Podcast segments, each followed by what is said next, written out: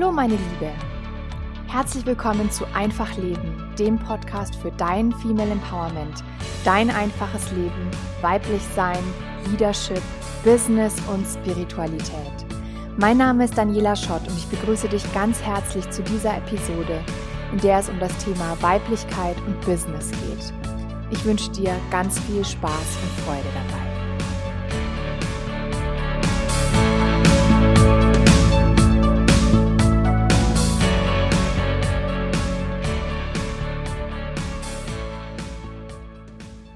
So, ich habe eine Frage bekommen aus meiner Community und ähm, der möchte ich mich heute widmen. Und zwar die Frage lautet, ich würde gerne wissen, wie du deine Weiblichkeit in deinem Business-Dasein leben kannst und wie du dich als Frau so wahrnimmst und lebst. Wie können wir in all dieser männlich orientierten technischen Businesswelt die Weiblichkeit, die Qualitäten der Göttin wie Weichheit, Sanftheit, das Geschehen lassen, die Hingabe leben und lehren? Ja, eine sehr, sehr schöne Frage. Also als erstes mal Weiblichkeit und Männlichkeit gehören absolut zusammen. Also das ist Yin und Yang und nur wenn wir beide zusammenbringen, dann haben wir ein Ganzes, dann schließt sich eben dieser Kreis von Yin und Yang. Und deswegen ist es auch ganz wichtig, also jede, jede Person, egal ob Mann oder Frau, hat beide Energien in sich, in unterschiedlicher Ausprägung. Es gibt sehr, sehr weibliche Männer, es gibt sehr männliche Frauen, es gibt sehr weibliche Frauen und sehr männliche Männer. Also es gibt wirklich alles und alle Facetten des Ganzen. Und ähm, es ist einfach wichtig, dass wir auch alle diese Elemente, die in uns sind und diese Energien in uns leben. Und das erstmal, das erstmal zum zum generellen Verständnis. Wir haben alles in uns und soll auch alles in uns sein. Also es darf, wir dürfen auch die Männlichkeit in uns haben. Und ohne Männlichkeit werden wir auch nicht vorankommen in unserem Leben und auch nicht in unserem Business. Also es ist wirklich immer beides wichtig. Jetzt ist es aber so, dass wir seit Tausenden von Jahren in einer patriarchalischen Gesellschaft leben. Ähm, das merkt man zum Beispiel daran, dass die Frau den Namen des Mannes annimmt. Also die, diese Strukturen weichen sich natürlich in den letzten Jahren auf, aber so ist es jetzt traditionell einfach ähm, in den letzten Jahrzehnten und auch Jahrhunderten gewesen. Ähm, die, die, die Frau kommt in die Familie des Mannes, der Mann ist das Familienoberhaupt, viele wichtige Personen, äh, viele wichtige Positionen in, in Politik oder, oder in der Kirche, in der Gesellschaft werden von Männern bekleidet und es wurde auch immer davon ausgegangen, dass Frauen manche Sachen gar nicht machen können, weil sie eben nicht intelligent genug sind oder, oder das anderweitig nicht schaffen. Und Frauen wurden ja oft dann auch zurückgestellt hinter den Herd und, und für die Kindererziehung abgestellt. Das können sie, das sollen sie machen und mehr nicht. Ähm, auch das Frauenwahlrecht wurde spät eingeführt und also es gibt so viele Beispiele dafür, warum wir in einer patriarchalischen Gesellschaft leben. Und was ich total spannend fand, war, als ich erfahren habe, dass es früher mal anders war. Also das ist uns ja so normal überhaupt nicht klar. Wir kennen es nur so. Wir sind da reingeboren und uns hat nie jemand gesagt, dass es auch anders geht. Das habe ich auch auf, meine, auf meinen vielen Reisen immer gemerkt, dass ich manche Dinge für selbstverständlich hielt und dann wurden sie in einem anderen Land ganz anders gemacht. Und die Leute sind super damit zurechtgekommen. Und da dachte ich mir, ach krass, also so kann man das auch machen. Und ja, also solange wir in diesem in, in, diesem, in diesem kleinen Horizont gefangen sind, wo wir denken, so ist es und anders kann es nicht sein, wird sich eben auch nicht viel ändern. Und ja, deswegen, wir sind alle in dieser patriarchalischen Struktur geboren und aufgewachsen. Und deswegen gehen wir erstmal davon aus, dass das das Normale ist, so wie es sein soll, und, und fangen dann vielleicht erst viel später damit an, uns ähm, zu fragen, ob es auch noch andere Möglichkeiten gibt. Und wie gesagt, es war vor vielen tausend Jahren war es eben anders. Also da waren Frauen die Stammesoberhäupter von ihren, von ihren Stämmen. Und ich fand es total spannend, dass ich das erfahren habe. Also früher war es so, dass Frauen und Männer zusammenkamen weil sie sich, weil sie sich gern mochten, weil sie sich liebten und haben dann auch Kinder gezeugt. Und diese Kinder blieben immer in der Familie des, der Frau. Also nicht des Mannes, wie in vielen Kulturen heute noch und ähm, auch über die letzten vielen Jahre. Und das Spannende daran ist, dass der Bruder der Frau die wichtigste männliche Bezugsperson für das, für das Kind oder für die Kinder war und nicht der Vater. Und es hört sich erstmal total komisch an. Also ich habe auch am Anfang gedacht, hä, und aber der ist doch gar nicht der Vater und so weiter. Und in dieser, in, in dieser alten Kultur, da war es eben so, der Bruder ist immer da, ja. Also das ändert sich nicht. Das heißt, der Vorteil für die Kinder war, wenn die beiden Eltern sich nicht mehr verstehen, sich nicht mehr mögen, sich trennen, dass für, sie, für die Kinder sich überhaupt nichts ändert, weil sie haben immer noch als Bezugsperson einmal ihre Mutter und dann den Bruder der Mutter, also ihren Onkel. Und ja, ich fand es einfach so spannend und je länger ich darüber nachgedacht habe, dachte ich mir, ja, das ist eigentlich clever, weil das heißt, ich meine, wie viele Beziehungen gehen einfach in die Brüche, weil, weil sie nicht gemacht sind für die Dauer, weil es am Anfang irgendwie toll aussah und dann einfach nicht geklappt hat. Und die Kinder sind immer die Leidtragenden. Aber wenn der Vater gar nicht, ich meine, das heißt ja nicht, dass der Vater die Kinder nicht sehen darf oder so, aber der Vater war nicht die Hauptbezugsperson. Das fand ich einfach so spannend, weil es für die Kinder einfach auch besser war. Ähm, ja, und in diesen Kulturen waren eben Frauen auch Priesterinnen und also haben einfach wichtige Ämter bekleidet. Ähm, und, und waren in der Gesellschaft hoch angesehen. Naja, und wie wir alle wissen, hat sich das einfach irgendwann geändert. Und ähm, die Hexenverfolgung und die Kirche hat einfach die Frau oft als Bedrohung angesehen. Und ähm, deswegen wurde, wurde die einfach so verteufelt, ja, dass, dass, dass die Frau die Sünde verkörpert.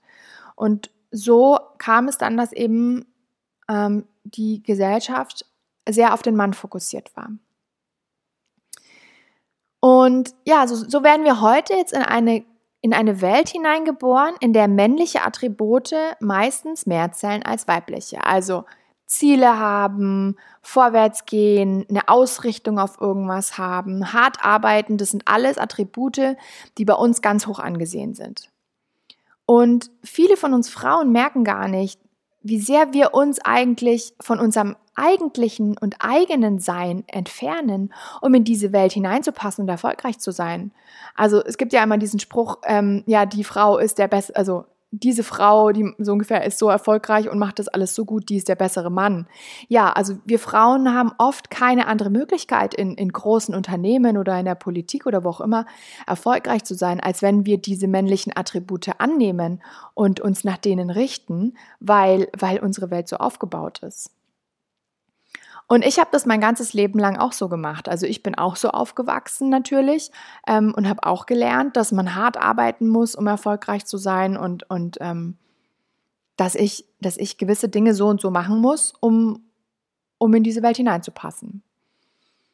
Und auch als ich mit meinem Business angefangen habe, es war, war schon so, als ich noch angestellt war natürlich, weil da bekommt man es ja auch von jedem anderen im Unternehmen vorgelebt. Und als ich dann mit meinem Business gestartet habe, da habe ich auch alles nur aus dieser männlichen Energie rausgemacht, weil ich es auch nicht besser wusste. Das heißt, ich habe mich, ich habe mich wahnsinnig reingehängt. Ich habe super viel gearbeitet. Ich habe auch am Anfang hatte ich noch so viel Energie und so viel Freude für mein Business, dass ich dachte, ja, ich brauche nie wieder Urlaub und ich mache jetzt nur noch das, was mir gefällt und ich kann den ganzen Tag mir frei einteilen und deswegen ist es auch gar nicht mehr wichtig, ähm, mich auszuruhen oder irgendwie mal kürzer zu treten. Also das war am Anfang mein, mein großes, mein, mein Eindruck von dem Ganzen, dass ich das alles nicht mehr brauche, weil ich bin ja jetzt selbstständig und mach, mach mein, mein, habe mein, mein Traumbusiness. Naja, ich wurde auf jeden Fall eines Besseren belehrt. Ähm, es hat sich oft einfach nur hart und anstrengend angefühlt und ich war am Rande der Erschöpfung, weil ich mir keine Pausen gegönnt habe und auch eben nicht auf meine Intuition gehört habe. Also ich habe ich habe ja, ich habe sie gar nicht gehört. Ja, die war einfach diese Stimme war so leise, dass ich sie einfach nicht wahrgenommen habe. Und deswegen war es dann immer so, dass ich dass ich immer wieder alle paar Monate mal oder ja, vielleicht weiß ich nicht, einmal im Jahr oder oder manchmal auch noch seltener in so eine Phase kam, wo einfach nichts mehr ging weil ich mich so ausgepowert hatte, dass, dass ich einfach dann einen Zwangsstopp einlegen musste, weil ich gemerkt habe, jetzt geht's gar nicht mehr weiter. Und das ist ja auch nicht der Sinn und Zweck des Ganzen. Wenn ich mein eigenes Business habe und mir meine Zeit frei einteilen kann und mir aussuchen kann, mit wem ich arbeite, wann ich arbeite, wo ich arbeite, ähm, dass ich dann alle paar Monate eine krasse Pause brauche und zwar von jetzt auf gleich, weil es nicht mehr geht. Also das war einfach überhaupt nicht nachhaltig und überhaupt nicht, ja, nicht gut für mich.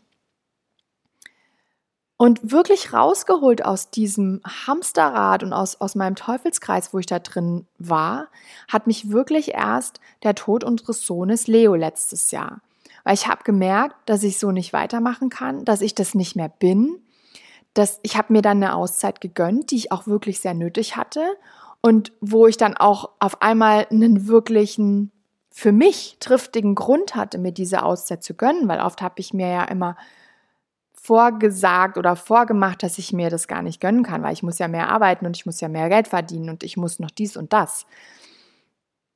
Und ich habe in dieser Zeit auch gemerkt, wie viel mein Körper und meine Intuition mir immer wieder sagen wie, wie stark diese Stimme eigentlich ist und dass ich nur genauer hinhören muss. Und es geht natürlich einfacher in Momenten, in denen ich ruhig bin und nichts tue, sondern einfach nur bin, als in den Momenten, wo ich rumrödle und voll beschäftigt bin. Und weil ich eben da viele Momente hatte, wo ich, wo ich sehr, mich sehr zurückgezogen habe und wenig getan habe, habe ich diese Stimme einfach so viel lauter gehört. Und das ist ja auch genau das, warum, warum jetzt Corona so gut ist und warum leider viele Leute das einfach nicht genug nutzen. Weil wir haben momentan die, die Möglichkeit und oft auch die Zeit, uns wirklich mal zu besinnen. Aber viele Leute nutzen diese Zeit dann, um auf Netflix irgendwas anzuschauen oder am Handy rumzudaddeln, ähm, weil sie sich betäuben, weil sie eben genau da nicht hinspüren wollen. Und wie gesagt, das ist so schade, weil wir haben einfach so wenig Reize von außen momentan, dass wir uns viel mehr auf das Innere besinnen können und, und diese, diese Intuition, diese innere Stimme einfach viel besser hören und spüren können. Und ja, jetzt, jetzt ist es bei mir so, dass ich, dass ich viel mehr Pausen von Anfang an einbaue in meinen Alltag. Ich spüre oft in mich herein, äh, hinein, wie ich mich fühle und ich ändere dann auch mal kurzfristig meinen Plan, wenn ich merke, es geht einfach nicht so, wie ich es wie ich es geplant hatte. Also verstehe mich nicht falsch. Das heißt nicht, dass du dir jetzt gar keine Ziele mehr setzen solltest oder nichts mehr vornehmen solltest. Dann wären wir wieder in dem, ich bin nur noch weiblich und ich bin gar nicht mehr männlich und das ist auch nicht der Sinn und Zweck der Sache. Sondern es geht darum, dass du dir einen Plan machst und dann aber Raum für Spontanität ist und bleibt. Und ich habe das für mich so gelöst, dass ich ähm, die Bullet Journal Methode nutze. Ähm, kannst mir gerne schreiben, wenn ich darüber mal eine extra Podcast-Folge machen soll, ähm, wenn dich das interessiert, was das genau ist. Ähm, das ist eine Art von, von Planung und auch To-Do-Liste und sowas. Und da schreibe ich mir die großen To-Dos für den Monat auf. Und dann schaue ich wirklich morgens, was da drin steht und was davon heute wichtig ist. Und manchmal brauche ich auch gar nicht reinschauen, weil ich, weil ich dann früh schon weiß, was heute dran ist und, und woran ich heute arbeiten möchte und, und was das Wichtigste ist. Und dann mache ich mich da dran. Das heißt, ich habe mein großes Ziel immer vor Augen, aber ich mache mir keine Tagespläne mehr. Und früher habe ich mir halt ganz viel einfach auch in den Kalender als mehr oder weniger so Zeitblöcke reingeschrieben und hab dann bin dann von einem zum nächsten Zeitblock gehetzt, damit ich alles schaffe. Und ich war auch wirklich sehr produktiv, also keine Frage, aber es hat mir halt einfach auf Dauer nicht gut getan. Und das kannst du auch mal ausprobieren, ähm, wie das für dich funktioniert, wenn du dir einfach weniger ähm, auf Tagesebene vornimmst und mehr im Großen und Ganzen denkst und dann immer spontan guckst, was jetzt an dem Tag gerade dran ist. Also wenn du das nicht auf Monatsebene machen möchtest, kannst du zum Beispiel auch mal ausprobieren, dass du dir für die Woche drei bis fünf Aufgaben aufschreibst und dann einfach jeden Tag schaust, was an dem Tag gerade dran ist. Und das ist für mich Planen mit Spontanität dabei. Und dann ist auch immer wichtig, dass du dir Zeit, Bewusstsein für deine weibliche Energie nimmst. Also was ist denn Weiblichkeit? Das ist das Nähern, das ist das Abwarten, das auf die Intuition hören, das Sein. Also dass du dir jede Woche mindestens einmal Zeit nimmst, um dir was Gutes zu tun, zum Beispiel ein Bad zu nehmen oder mit einem guten Buch und einem Tee auf der Couch zu sitzen und einfach mal zu lesen, weil es dir Spaß macht. Oder einfach nur aus dem Fenster zu schauen oder laut Musik zu hören und dabei mitzusingen oder durchs Zimmer zu tanzen, was auch immer dir gut tut, davon solltest du jede Woche etwas tun, um dich selbst zu nähern. Also das, was wir Frauen, wir Mütter oft für alle anderen machen, sollten wir als allererstes für uns selbst machen, weil wir können nicht aus einer leeren Tasse was rausgießen und andere damit, anderen damit helfen, sondern wir müssen erst unsere eigene Tasse füllen. Das ist ganz wichtig. Und wenn du nicht viel Zeit hast, dann überleg mal, wie du es trotzdem möglich machen kannst. Also kannst du vielleicht 15 Minuten eher aufstehen, um am Morgen noch ein kleines bisschen Zeit für dich selbst zu haben, ganz alleine. Wenn es noch dunkel ist, wenn es noch ganz ruhig ist in der Wohnung oder im Haus. Oder kann sich jemand anders mal eine Stunde um die Kinder kümmern, damit du deine Batterien wieder aufladen kannst? Oft gibt es mehr Möglichkeiten, als wir zuerst sehen, wenn wir wirklich mal drüber nachdenken und, und in diesem Lösungsmodus sind.